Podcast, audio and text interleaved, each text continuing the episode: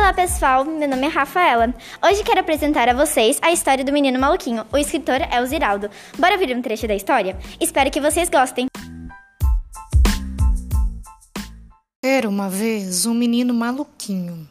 Ele tinha o olho maior que a barriga, tinha fogo no rabo e tinha vento nos pés.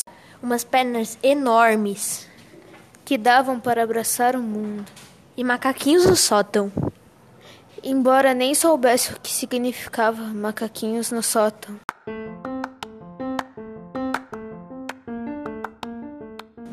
Ele era um menino impossível. A melhor coisa do mundo na casa do menino maluquinho era quando ele voltava da escola. A pasta e os livros chegavam sempre primeiro, voando na frente. Um dia, no fim de ano, o menino maluquinho chegou em casa com uma bomba.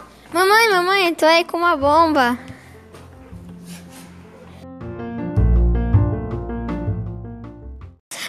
Neto é subversivo, gritou o avô.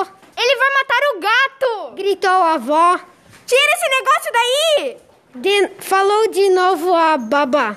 Mas aí, o menino explicou. A bomba já explodiu, gente, lá no colégio. Ai, esse menino é maluquinho. Falou o pai a, aliviado e foi conferir o boletim. Esse susto não era nada, tinha outros que ele pregava. Às vezes, sem qualquer ordem do pai e da mãe, se trancava lá no quarto, estudava, estudava e voltava no, do colégio com as provas terminadas. Tinha 10 no boletim que não acabava mais. Ele dizia aos, aos pais, cheio de contentamento: Só tem um zerinho aí, não tá de comportamento.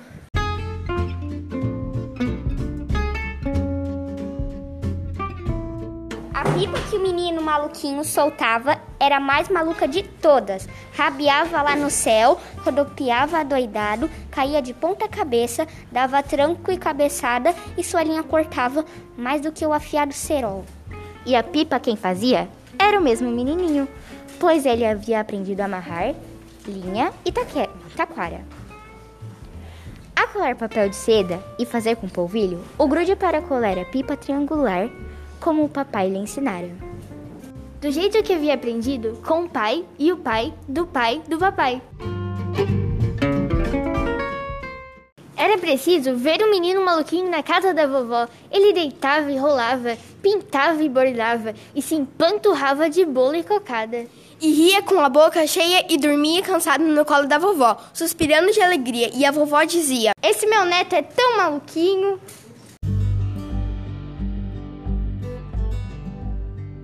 O menino maluquinho tinha dez namoradas.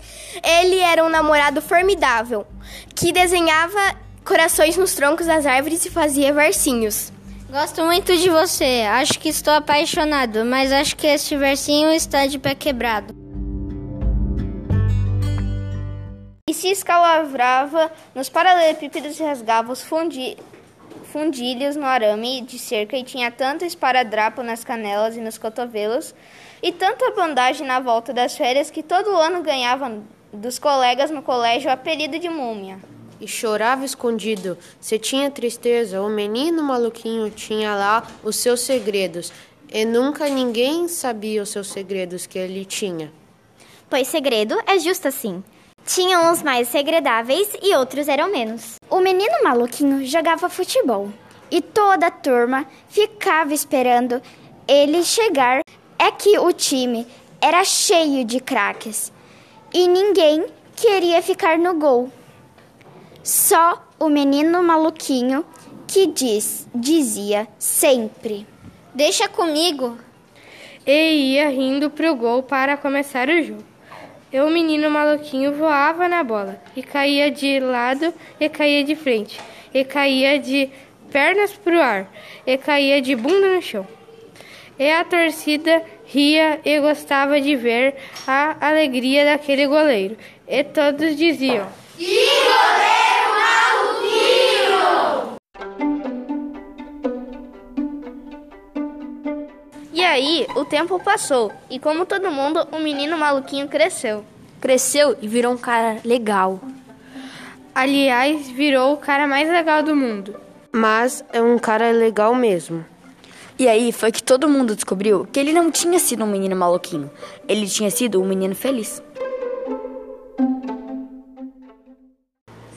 Então, pessoal, vamos fazer uma entrevista com o autor do livro Menino Maluquinho e de outros livros, chamado Ziraldo, e é com vocês.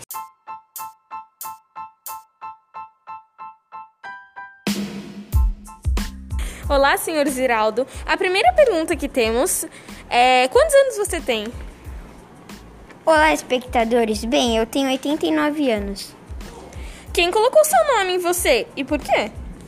Meu nome Ziraldo foi uma invenção da minha família, que se misturou com um pedaço da minha mãe, Zizinha, com um pedaço do meu pai, Geraldo.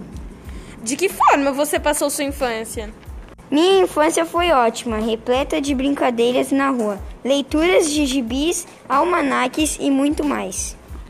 E onde você nasceu? Eu nasci em Minas Gerais, Caratinga. Em que ano publicou seu primeiro livro? Em 1969 publiquei meu primeiro livro infantil. Então, pessoal, esse foi o nosso podcast. Espero que tenham gostado e até a próxima.